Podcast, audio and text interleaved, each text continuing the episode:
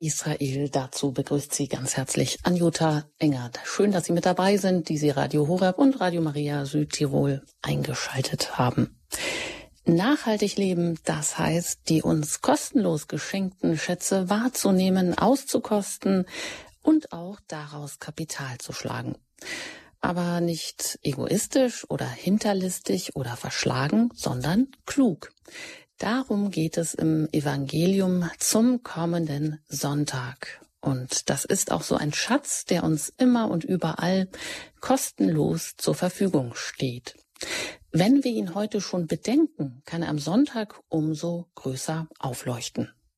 Und zu bedenken gibt es da einiges an Sprengstoff in dem Evangelium von dem klugen Manager, den Jesus so lobt, obwohl er ganz klar seinen Besitzer betrügt. Aber darum geht es wohl nicht bei dem Lob. Es lässt Christen aufhorchen, wenn es da heißt, die Kinder dieser Welt sind im Umgang mit ihresgleichen klüger als die Kinder des Lichtes.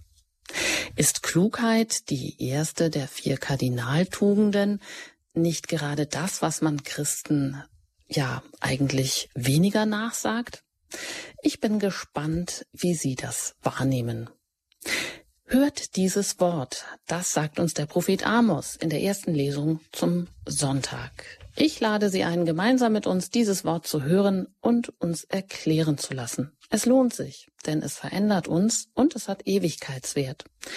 Und es trifft auch unsere aktuelle Situation, wenn da zum Beispiel vom wahren Betrug die Rede ist.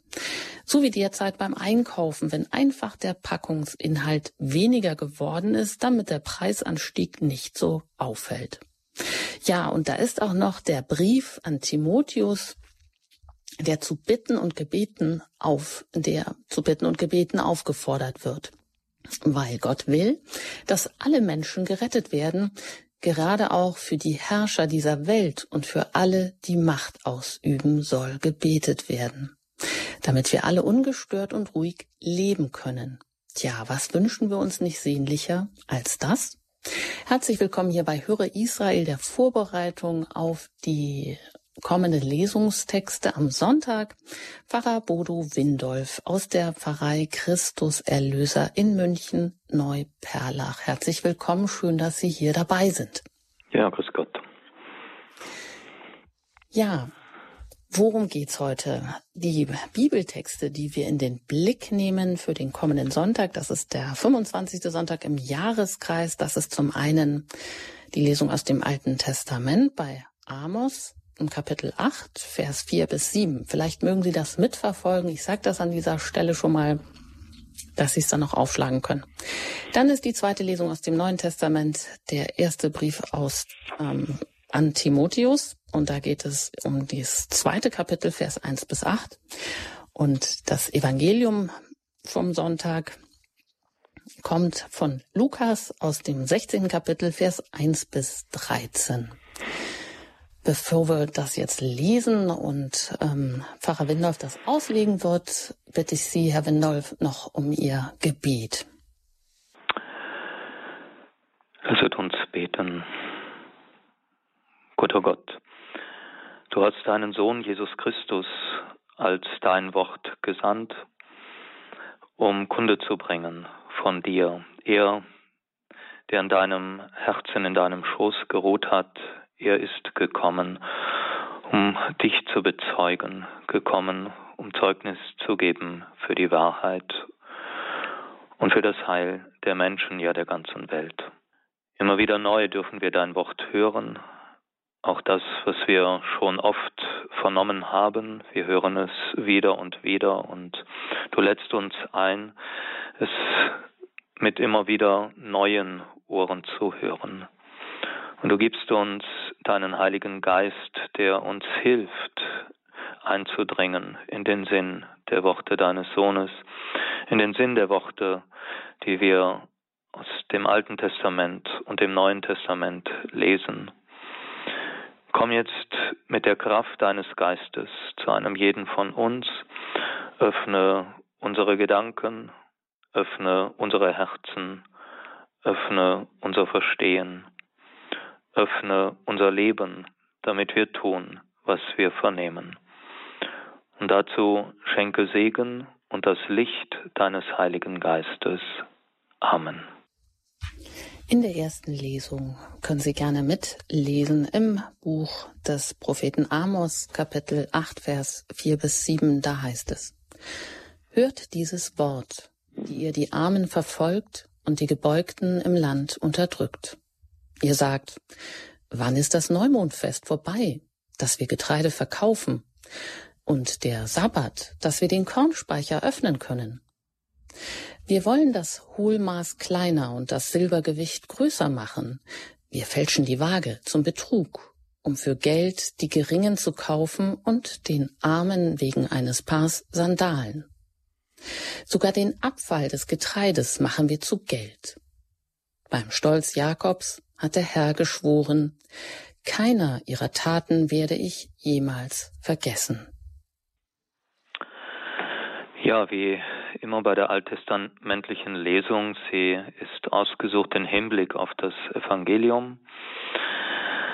So wie im Evangelium der betrügerische Verwalter begegnet, so hier in diesem Abschnitt aus dem Buch Amos die Klage des Propheten, die Anklage gegenüber seinem Volk, dass es betrügt, dass es die, den Weg der Wahrheit verloren hat, dass es um Geld und immer mehr Geld geht und so fort.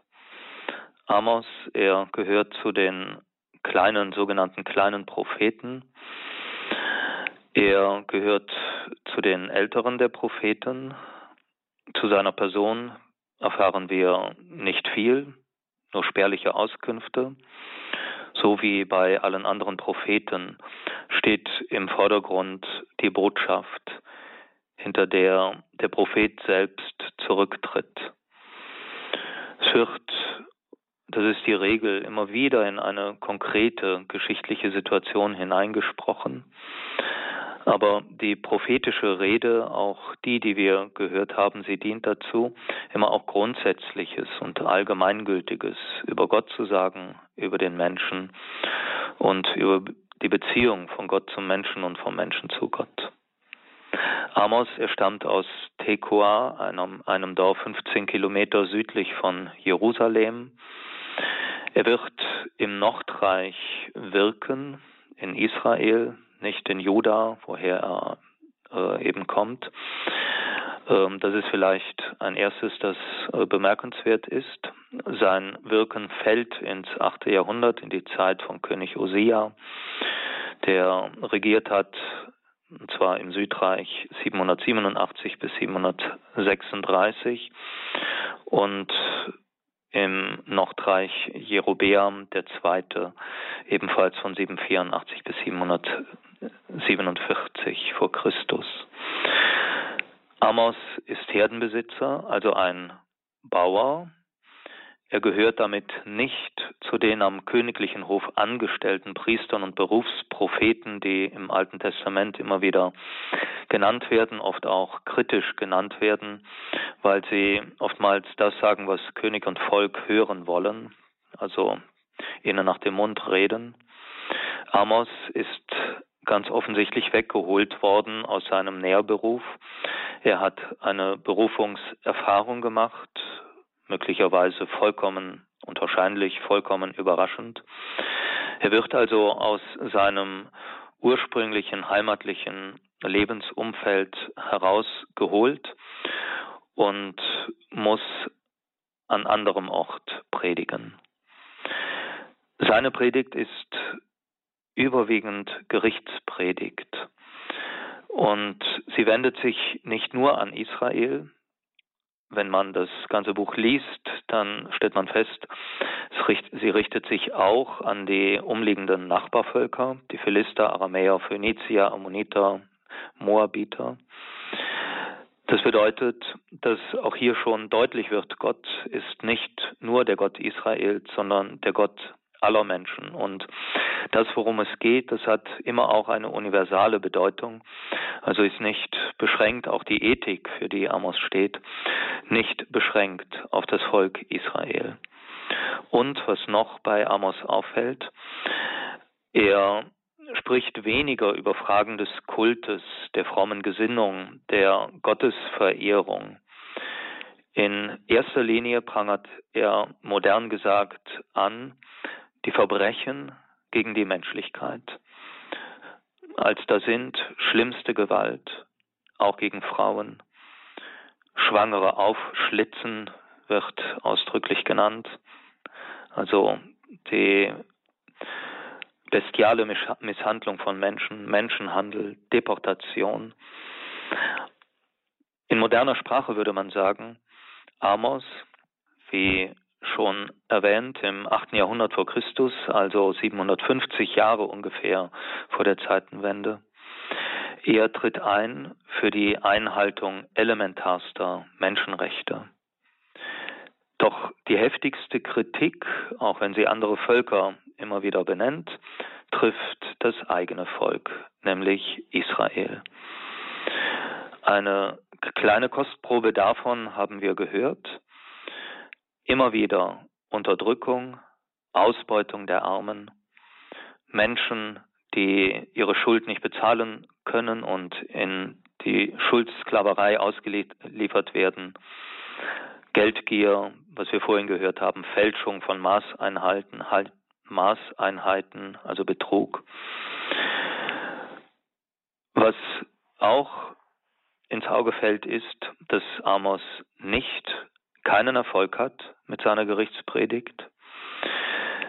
Die Missstände, die er benennt, sie interessieren nicht. Man eher stößt auf letztlich taube Ohren.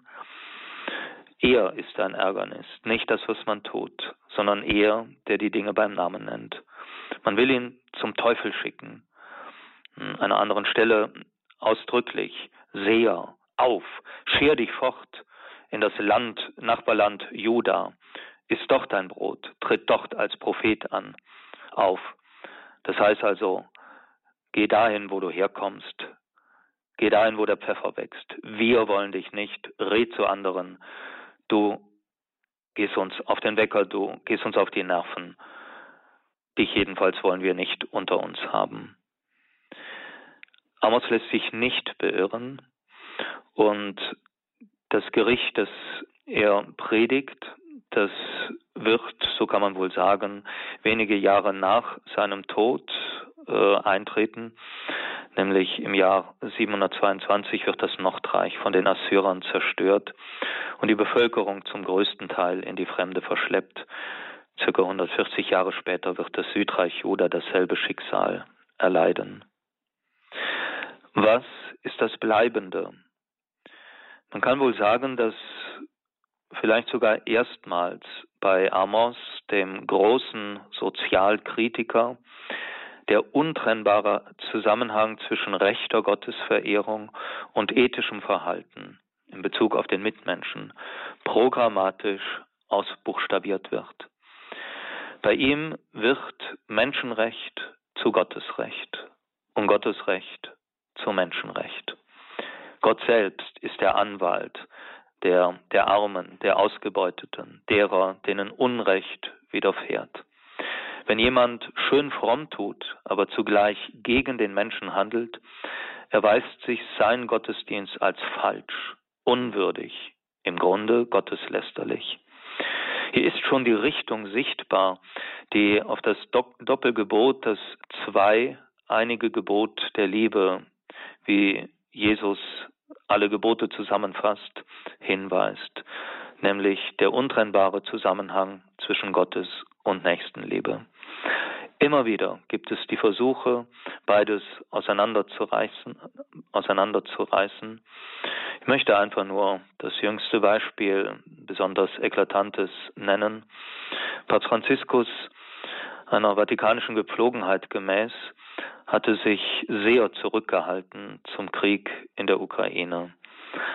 Es ist vatikanische Tradition, dass man vermitteln möchte, gegebenenfalls zwischen Kriegsparteien und deswegen strikte Neutralität.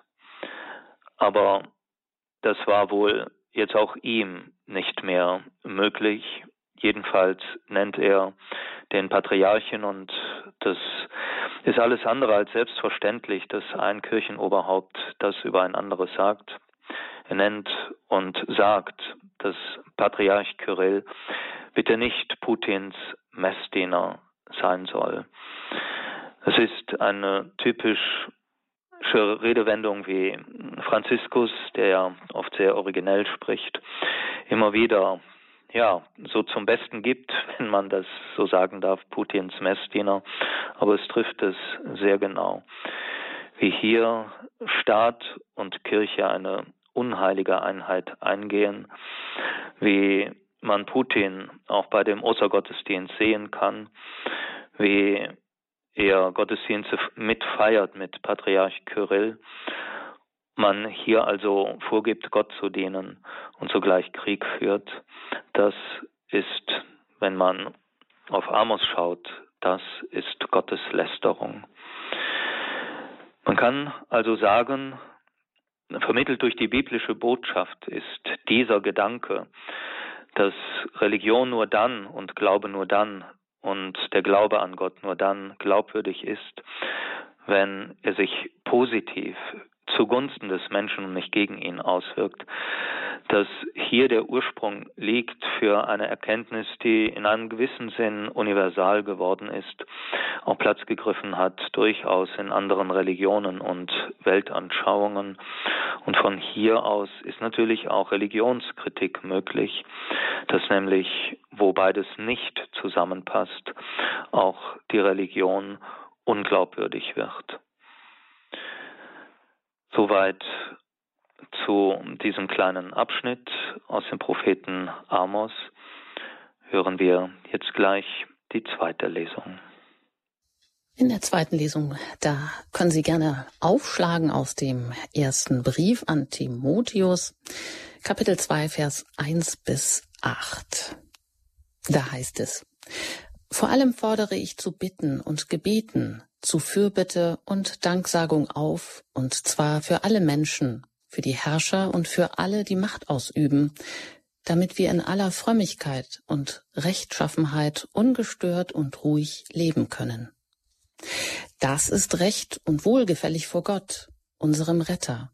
Er will, dass alle Menschen gerettet werden und zur Erkenntnis der Wahrheit gelangen. Denn einer ist Gott, einer auch Mittler zwischen Gott und Menschen, der Mensch Christus Jesus, der sich als Lösegeld hingegeben hat für alle, ein Zeugnis zur vorherbestimmten Zeit, als dessen Verkünder und Apostel ich eingesetzt wurde, ich sage die Wahrheit und lüge nicht, als Lehrer der Völker am Glauben und in der Wahrheit. Ich will, dass die Männer überall beim Gebet ihre Hände in Reinheit erheben, frei von Zorn und Streit. Ja, ich möchte eigentlich nur eingehen in diesem kleinen, diesem dichten Abschnitt aus dem ersten Timotheusbrief auf zwei Spitzensätze. Der eine betrifft das Beten. Wir haben es gehört. Aufforderung zu Bitten und Gebeten, zu Fürbitte und Danksagung, und zwar für alle Menschen. Und die zweite, ebenso universale Aussage, dass Gott will, dass alle Menschen, alle Menschen gerettet werden. Zum Ersten, dass wir für alle Menschen beten sollen, das ist nicht unbedingt selbstverständlich.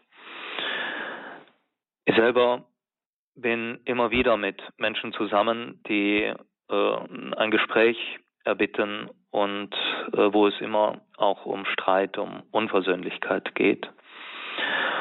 Und ich merke immer wieder, wie schwer es manchen fällt, für einen ganz bestimmten Menschen zu beten. Gebet für einen anderen drückt Wohlwollen aus.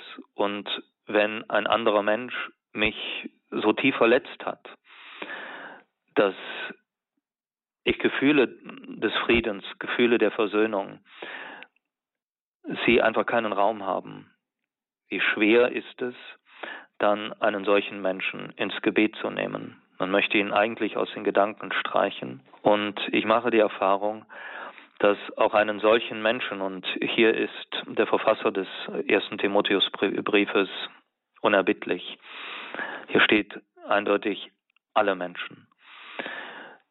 Die Erfahrung, dass das oft ein erster Schritt sein kann, um die Gefühle zu sortieren, die Gefühle zu reinigen, dass die Gefühle freier werden von Zorn, von Hass, von Groll, von Bitterkeit. Das Gebet ist hier etwas in einem eminenten Sinn therapeutisches. Schenkt Heil, Heilung, gerade auch einem selbst und möglicherweise auch dem anderen Menschen, der Beziehung, zumal wenn man glaubt, dass es kein Gebet gibt, das Gott nicht hört und erhört. Für alle Menschen. Ich glaube, in unserer Gebetspraxis sollten wir immer wieder überprüfen, ob wir uns daran halten oder nicht doch immer um uns selber kreisen, um vielleicht auch die eigene Familie, auch die eigene Familie ist, wenn es sich darauf beschränkt, in der Gefahr, äh, zu einem um sich selber kreisen zu werden.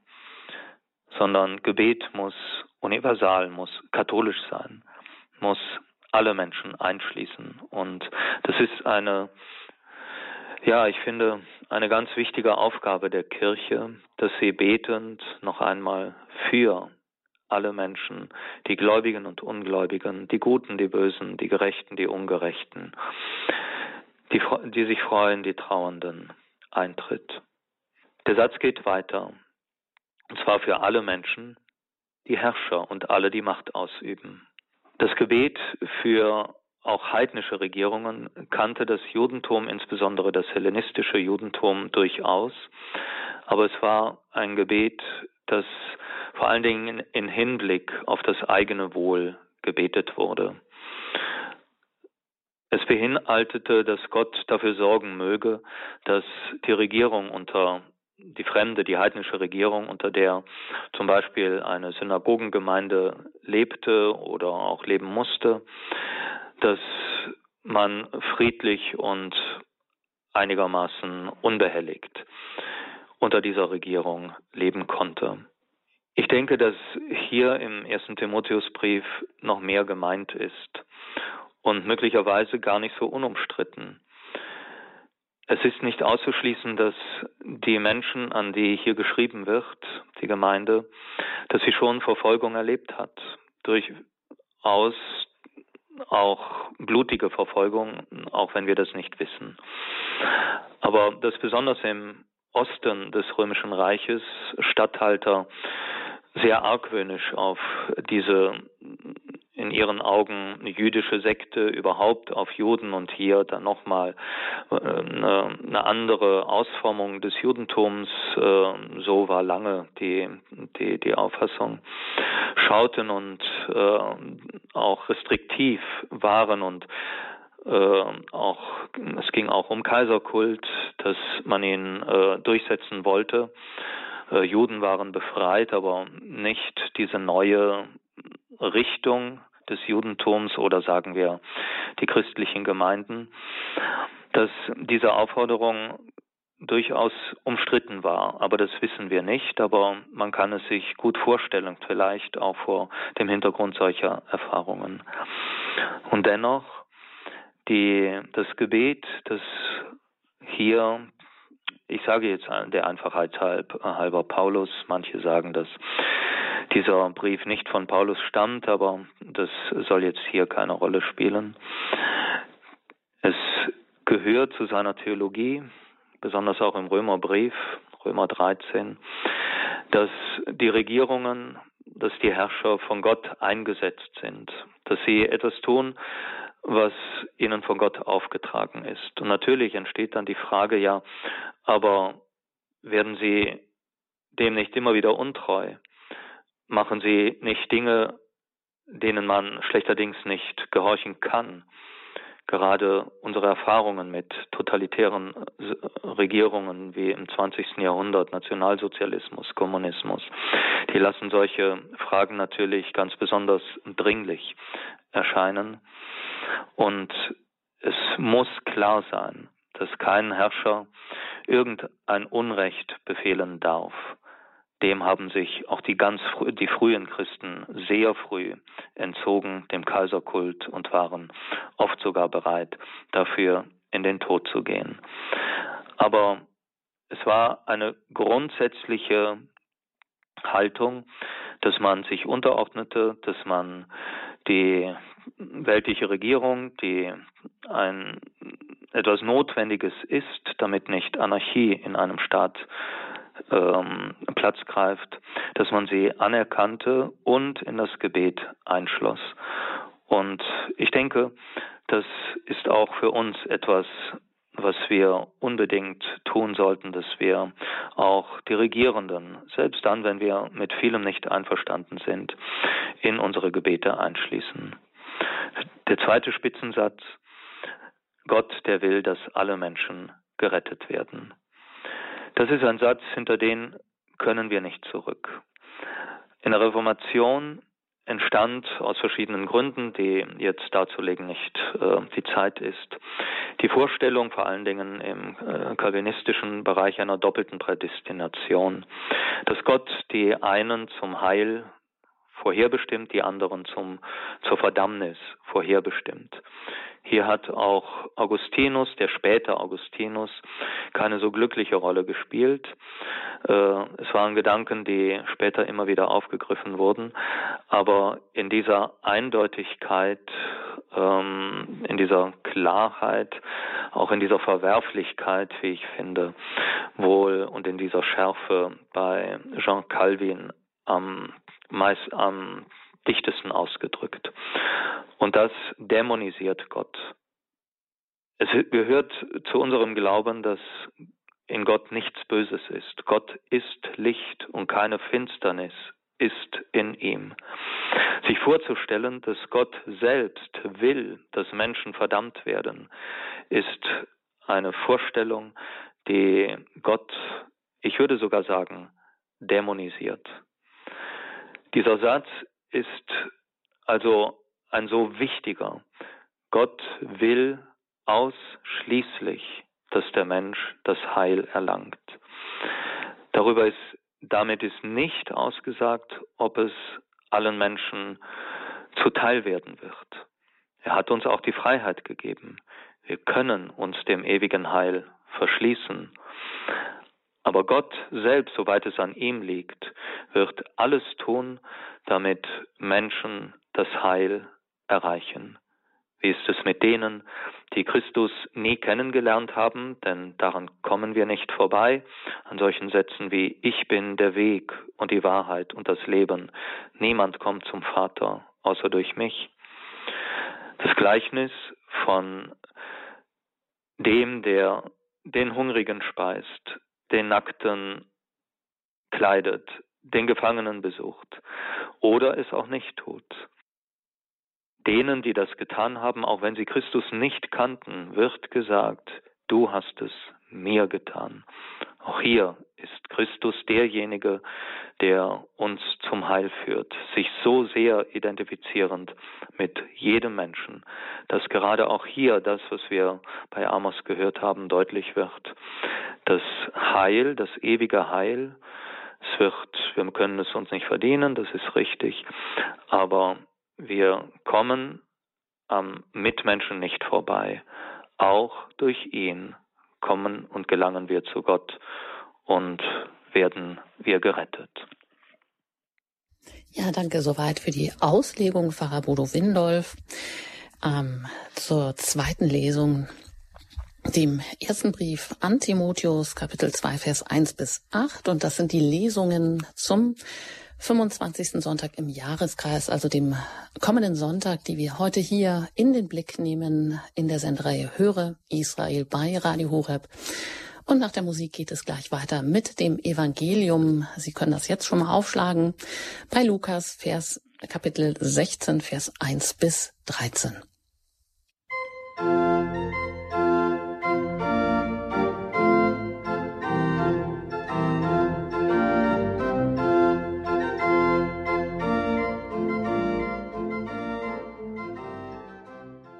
Höre Israel bei Radio Horeb. Ich bin Anjuta Engert und lade Sie ein, mit uns gemeinsam die Texte zu bedenken, die Bibeltexte vom 25. Sonntag im Jahreskreis, dem kommenden Sonntag. Wir haben schon gehört, die Lesung aus dem Alten Testament, aus dem Buch Amos und dem Neuen Testament, die erste Lesung aus dem ersten Brief an Timotheus. Und jetzt kommen wir zum Evangelium, zum Lukas-Evangelium. Und dort können Sie aufschlagen, Kapitel 16, Vers 1 bis 13, im Anschluss an die Auslegung von Pfarrer Bodo Windolf aus München-Neuperlach haben auch Sie die Möglichkeit, sich mit Ihren Fragen hier noch in der Sendung zu Wort zu melden. Und ich denke, Gesprächsstoff gibt es zu allen Lesungen genug. Also scheuen Sie sich nicht, vielleicht das zu fragen, was Ihnen schon immer auf dem Herzen lag. Bei Lukas da heißt es, in jener Zeit sprach Jesus zu seinen Jüngern. Ein reicher Mann hatte einen Verwalter. Diesen beschuldigte man bei ihm, er verschleudere sein Vermögen. Darauf ließ er ihn rufen und sagte zu ihm, Was höre ich über dich? Leg Rechenschaft ab über deine Verwaltung, denn du kannst nicht länger mein Verwalter sein. Da überlegte der Verwalter, was soll ich jetzt tun, da mein Herr mir die Verwaltung entzieht? Zu schwerer Arbeit tauge ich nicht und zu betteln schäme ich mich. Ich weiß, was ich tun werde, damit mich die Leute in ihre Häuser aufnehmen, wenn ich als Verwalter abgesetzt bin. Und er ließ die Schuldner seines Herrn einen nach dem anderen zu sich kommen und fragte den ersten, wie viel bist du meinem Herrn schuldig? Er antwortete, hundert Fass Öl. Da sagte er zu ihm, nimm deinen Schuldschein, setz dich schnell hin und schreib fünfzig. Dann fragte er einen anderen, wie viel bist du schuldig? Der antwortete, hundert Sack Weizen. Da sagte er zu ihm, nimm deinen Schuldschein und schreib achtzig. Und der Herr lobte den ungerechten Verwalter, weil er klug gehandelt hatte und sagte, die Kinder dieser Welt sind im Umgang mit ihresgleichen klüger als die Kinder des Lichts. Ich sage euch, macht euch Freunde mit dem ungerechten Mammon, damit ihr in die ewigen Wohnungen aufgenommen werdet, wenn es zu Ende geht. Wer in den kleinsten Dingen zuverlässig ist, der ist es auch in den großen. Und wer bei den kleinsten Dingen Unrecht tut, der tut es auch bei den großen. Wenn ihr nun im Umgang mit dem ungerechten Mammon nicht zuverlässig gewesen seid, wer wird euch dann das wahre Gut anvertrauen? Und wenn ihr im Umgang mit dem fremden Gut nicht zuverlässig gewesen seid, wer wird euch dann das eure geben? Kein Sklave kann zwei Herren dienen. Er wird entweder den einen hassen und den anderen lieben, oder er wird dem einen halten und den anderen verachten. Ihr könnt nicht Gott dienen und dem Mammon. Ja, in der Tat ein seltsames, ein irritierendes, im Grunde ein verstörendes Evangelium. Jedenfalls ist das die Reaktion, die ich immer wieder von Gläubigen höre nach dem Gottesdienst, ähm, in dem dieses Evangelium vorgelesen wurde, irgendwie empörend. Nun ja, Jesus, das wissen wir ja aus der Vielzahl und Vielfalt äh, verschiedenster Gleichnisse, war ein guter Beobachter äh, all dessen, was rings um ihn geschah. Und er verstand es in verblüffender Einfachheit auf Dinge, auf Situationen des Alltags zurückzugreifen, um aus ihnen ein Gleichnis für das Reich Gottes zu machen.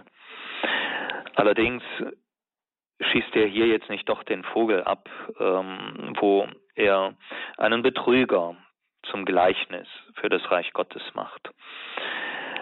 Das ist doch eigentlich ein veritables Gaunerstück, was er uns da unter die Nase reibt. Und ähm, ja, was, wie sollen wir damit umgehen?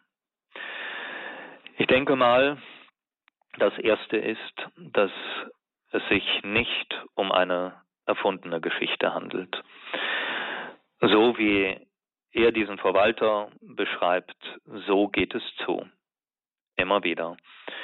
Ich habe vorhin auf den Zusammenhang zum Buch Amos, also der alttestamentlichen Lesung mit dem Evangelium hingewiesen, um noch einmal darauf kurz zurückzukommen. Im Buch Amos hieß es, ihr sagt, wann ist endlich der Sabbat vorbei und der Neumond? Es waren Tage, an denen keine Geschäfte gemacht werden durfte. Wie ist das heute? Der Sonntag. Für so viele ein Störfaktor. Ein Störfaktor, Faktor, der behindert, dass die Produktion noch gewinnträchtiger sein kann. Produktion oder was auch immer. Wir wollen das Maß kleiner und den Preis größer machen. Heute wird das technisch raffinierter angestellt. Wir erinnern uns an die Manipulation der Software von Dieselmotoren vor einigen Jahren, aber es gäbe sicher noch andere Beispiele. Wir wollen mit Geld die Hilflosen kaufen für ein paar Sandalen, die Armen.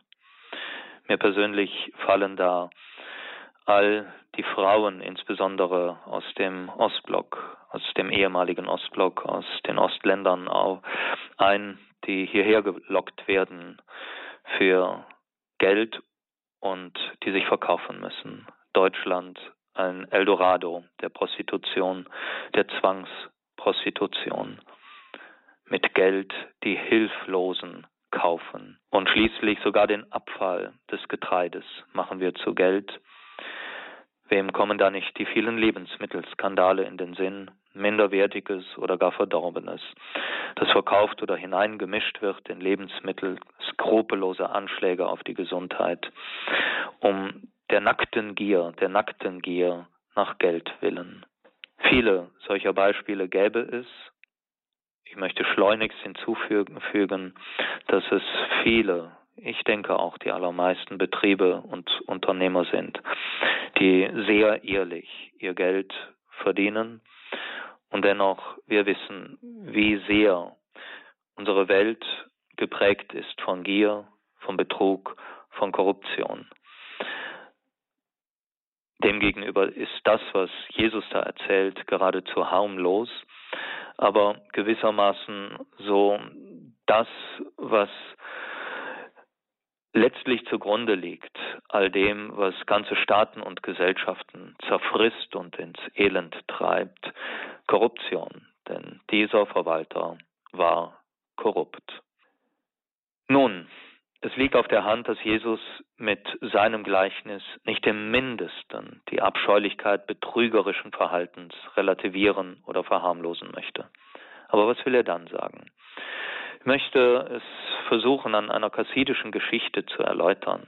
Ein Kassid verklagte einst vor, vor Rabbi Wolf einige Leute, dass sie mit ihren Kartenspielen die Nacht zum Tage machten. Seine verblüffende Antwort, es ist gut, was sie tun. Wie alle Menschen wollen auch sie Gott dienen und wissen nur nicht, wie. Aber nun lernen sie sich wachhalten und bei einem Werk ausharren. Wenn sie darin die Vollendung erlangen, brauchen sie nur noch umzukehren. Und was für Gottesdiener werden sie dann abgeben? Ja, eine paradoxe, eine hintergründige Antwort, ganz ähnlich wie unser Gleichnis. Ganze Nächte schlagen sie sich um die Ohren. Sie geben sich hin an das Kartenspiel, das für sie zum Gott zum Götzen geworden ist. Die Aussage des Rabbi, wenn sie umkehren, wenn sie das Objekt ihrer Leidenschaft vertauschen, an die Stelle des falschen Gottes den wahren Gott setzen und ihm mit derselben Hingabe, mit demselben leidenschaftlichen Einsatz dienen, dann wird auch das zum Gleichnis für etwas, wo wir uns verfehlen, aber wo wir auch einen Ansatz finden, um umzukehren. Und genauso ist es im Gleichnis, das Jesus erzählt hat, noch einmal, natürlich lobt er nicht die Unehrlichkeit und den Betrug und das korrupte Verhalten. Es liegt auf der Hand und das wissen Sie ja, da erkläre ich Ihnen gar nichts Neues. Es ist ausschließlich die Klugheit, die Jesus lobt. Und das ist eine Anfrage an uns alle, dass wir und ich, jeder von uns einmal überleb, überlegt, wofür hege ich die größte Leidenschaft? Wo gebe ich mich wirklich hin? Und steht das meiner Beziehung zu Gott im Wege? Müsste ich dies aufgeben, um meine Leidenschaft, meine Hingabe auf den zu richten, der es letztlich, dem es letztlich alleine gebührt? Wie viel Raffinesse legen Menschen in der Tat an den Tag, um ihre materiellen Güter zu vermehren, weltliche Vorteile zu erlangen, Macht zu gewinnen, Erfolg. All das ist nichts Schlechtes, wird aber schlecht, wenn es zum Götzen wird, wenn es, um es noch einmal zu sagen, unserer Beziehung zu Gott im Wege steht. Und welche Gefahr das Geld ist, damit das geschieht, das steht dem Evangelisten Lukas ganz besonders vor Augen und natürlich Jesus. Und gerade den Umgang mit dem ungerechten Mammon, wie er hier ja auch bezeichnet wird, ist Jesus kommt auf dieses Thema kommt Jesus immer wieder neu zurück und so auch in diesem Gleichnis. Wie sehr, wie schnell wird das Geld zum Herrn in unserem Leben. Aber wir können nicht zwei Herren dienen. Macht euch Freunde mit dem ungerechten Mammon. Das heißt, seid bereit, es wegzugeben. Lasst es nie an euren Händen und noch weniger an euren Herzen kleben, sondern gebt es weg, natürlich in einer verantwortlichen Weise, aber großzügig. Sobald es klebt, noch einmal an Händen oder Herz oder in Gedanken, ständig die Gedanken darum kreisend, wird es zu einem Götzen und muss abgelegt werden. Vielleicht ist es auch das, was Jesus sagt, dienen tun wir alle, dienen tun wir auf jeden Fall. Entweder wir dienen beispielsweise dem Geld, das nicht, das dann nicht ich besitze, sondern es besitzt mich, oder wir dienen Gott. Und in dieser Entscheidung stehen wir immer wieder neu. Und so fragt uns Jesus mit dem heutigen Gleichnis, die Kinder dieser Welt sind im Umgang mit ihresgleichen klüger als die Kinder des Lichtes. Gilt das auch für mich, für uns? Oder welche Antwort gebe ich auf die Frage, wem dienst du mit ganzem Herzen, mit all deiner Kraft, mit all deiner Klugheit und all deinem Einsatz. Damit sind wir beim ersten Gebot. Du sollst den Herrn, deinen Gott, lieben und den Nächsten wie dich, wie dich selbst. Und da schließt sich die Klammer zu den beiden anderen Lesungen. Gehen wir damit in den kommenden Sonntag, dass wir wieder neu bedenken, was es heißt, Gott und niemand anderen aus ganzem Herzen zu lieben und unsere Nächsten wie uns selbst. Soweit Pfarrer Bodo Windolf. Ein herzliches Dankeschön an Sie, dass Sie uns die Texte, Bibeltexte zum kommenden Sonntag ausgelegt haben und es auch in einer Weise getan haben, die doch sehr ansprechend ist. Das eine oder andere hat Sie vielleicht auch angesprochen. Ja, wofür brennen Sie? Wo äh, geben Sie, ja, wo, wo steckt Ihre Leidenschaft? Ähm, so wie Sie gesagt haben, dienen tun wir alle. Das geht gar nicht ohne. Irgendwas, irgendein Ziel, irgendeine Leidenschaft verfolgen wir. Welche ist es und wie klug sind wir dabei? Sie haben jetzt noch in den verbleibenden paar Minuten die Möglichkeit, ja, auch hier ins Gespräch zu kommen mit Pfarrer Windorf, eine Frage zu stellen unter der 089 517 008 008. Ja, wenn Sie anrufen mögen, tun Sie das gerne jetzt unter der 089 517 008 008. Nach einer kurzen Musik geht es auch gerne mit Ihren Fragen weiter.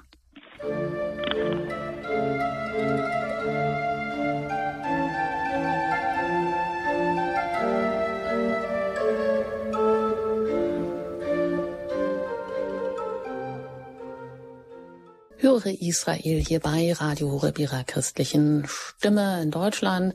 Wenn Sie mögen, können Sie jetzt noch anrufen zu den Bibeltexten des kommenden Sonntags, die wir gerade besprochen haben. Erreichen Sie uns noch unter der 089 517 008 008. Herr Pfarrer Windolf, das Evangelium bei Lukas, genau das, was ja auch ähm, einiges an, an Verstörung mit sich bringt oder an Sprengstoff, eben wo es heißt, die Kinder dieser Welt sind im Umgang mit ihresgleichen klüger als die Kinder des Lichtes und wo es eben auch Jesus darum geht, im Gleichnis mit diesem Verwalter, der korrupt ist. Ähm, ja, wie ist das? Überwiegt oft bei Christen nicht doch so dieses, die Tugenden, was man alles tun soll, was man alles machen soll, wie man sein soll, dass die Klugheit da so ein bisschen hinten runterfällt oder dass wir das oft falsch verstehen, dass wir eben durchaus, äh, durchaus auch klug wie die Schlangen sein sollen, wie es an anderer Stelle heißt, aber das trauen sich viele Christen vielleicht gar nicht so recht. Woran liegt das? Hm, gar nicht so eine schwierige Frage. Ähm ja, dass man so als Christ doch eher vielleicht so im Schäfchenmodus ist, sage ich mal. Das ist so das, was man kennt oder was man gewöhnt ist oder wo, wo man denkt, das wird erwartet. Ja, das hat vielleicht, ist, manchmal hat es was etwas, äh, etwas mit der Erziehung zu tun, eine Erziehung zum Gehorsam. Ähm, also, äh, dass man Autoritäten, ich glaube, das hat auch ein bisschen was mit der Mentalität zu tun, dass man ähm, sehr autoritätenhörig ist. Ähm, ich bin nicht ganz sicher, ob ich äh, Ihre Frage äh, richtig verstanden habe, aber äh, mir selber scheint, dass ähm, auch wir Christen äh, sehr schnell versucht sind, ähm, dann doch den, den leichteren, den bequemeren Weg zu gehen. Also es ist ja nicht so, dass wir äh, weniger der Versuchung, den Versuchungen äh, dieser Welt ausgesetzt wären. Ähm, vielleicht ist sogar das Gegenteil der Fall. Ähm, und dass wir, ähm, also der bequemere Weg ist der, ähm, der Masse zu folgen, ähm, der der Mehrheit zu folgen, äh, der ähm, äh, das zu tun, was, was alle sagen und äh, diese, diese Klugheit, die, äh, von der Jesus spricht, ähm, die wir ja auch selber anwenden. Also auch, auch unter uns, unter den Frommen gibt es äh, Menschen, die sehr darauf bedacht sind, um beim Gleichnis zu bleiben, dass, ähm, dass sich äh, Geld vermehrt, also die und, und so weiter. Und wir, also ich verstehe es so, dass wir äh, die Versuchung, eine Tendenz haben, von der wir als Christen nicht äh, in keiner Weise äh, freier sind als andere, dass wir ähm, mehr und klüger und raffinierter unseren irdischen Vorteil suchen ähm, als äh, das, was uns das Evangelium vorlebt. Ähm, also wie gesagt, ich habe jetzt eigentlich nur wiederholt, was das Gleichnis sagt, aber vielleicht habe ich Ihre Frage auch nicht äh, ganz richtig äh, verstanden. Nee, kein Problem. Das ist ja auch sicher schwierig. Wie, wie versteht man das und das kluge Verhalten? Ja, wir nähern uns natürlich auch schon dem Ende der Sendung. Aber klug meint ja hier doch auch, dass man genau diese ganzen Talente oder auch das Geld durchaus auch sinnvoll einsetzt. Also, dass man ähm, auch da auf seine Leidenschaft reinlegt. Aber man hat wahrscheinlich dann immer die, auch die, eine begründete Angst, dem zu unterliegen. Also, dass es dann der Götze wird und, ähm, naja, es, äh, Geld ist, äh, ist immer ein ganz gutes Beispiel, weil wir alle Geld brauchen. Wir, wir müssen äh, unseren Lebensunterhalt ja oft nicht nur für uns alleine. Wir man, viele haben Familie und müssen äh, dafür sorgen. Ähm, aber ich denke mir oft, ähm, um äh, dieses Beispiel fällt mir jetzt ein, wie viele Menschen haben gar nicht so wenig Geld eigentlich sind alle Familienmitglieder versorgt und äh, man denkt trotzdem nur an die eigene Familie und, und nicht an das grenzenlose Elend, das es in der Welt gibt. Und da wäre für mich die Frage, ob klüger im Sinne des Reiches Gottes nicht wäre, äh, zu sagen, übrigens, äh, das Ganze immer so zu regeln, dass es zu keinen Streitigkeiten unter den äh, Erbstreitigkeiten kommt. Ich denke, das ist, gehört auch zur Klugheit. Ähm, das Geld so anzulegen, dass man sich tatsächlich Freunde macht, äh, mit denen, die oft nicht das Nötigste zu, zu, zu äh, zum Leben haben. Also jetzt aus der Perspektive des Reiches Gottes, was ist klüger, ähm, das Geld für irgendetwas zu verwenden, das ich ja im Tod nicht mitnehme, oder für etwas, was über den Tod hinaus bleibt. Ich bin ganz sicher, ähm, dass wir, dass äh, nur das Geschenkte wirklich in unserem Besitz eingeht am Ende des Lebens als etwas wirklich Bleibendes. Da, wo es zum Ausdruck ja einfach auch der Liebe, der äh, äh, der Liebe zum Nächsten beispielsweise wird. Und äh, da glaube ich, dass auch wir in der Versuchung sind, mehr ähm, äh, der Klugheit der Welt nachzufolgen, als, als jener Klugheit, von der Jesus hier spricht. Das ist ein guter Abschluss. Und dann würde ich Sie bitten, in diesem Sinne, dass wir Klugheit immer mehr auch so verstehen können, noch ein Gebet und ein Segen zu sprechen. Der Herr sei mit euch. Und mit deinem Geiste. Guter Gott, wir haben dieses Gleichnis gehört, das ja nicht einfach zu verstehen ist, aber dein Sohn sagt uns, dass wir niemals zwei Herren auf einmal dienen können, nicht Gott und zugleich dem Mammon. Und so erbitten wir deinen Segen dafür, dass du uns die Freiheit schenkst, in guter, in kluger, in deinem Sinn, kluger Weise mit unseren materiellen Gütern umzugehen, dass sie uns nicht besitzen, sondern wir sie, dass wir ihnen gegenüber frei sind und nicht versklavt. Und so segne Sie alle am Radio am heutigen Tag für den kommenden Sonntag und die kommende Zeit der gute und der getreue Gott, der Vater und der Sohn und der Heilige Geist. Amen.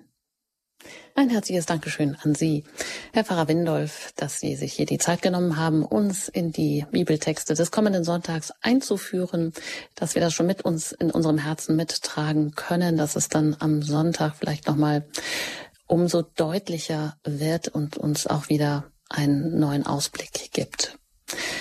Also Dankeschön, auf Wiederhören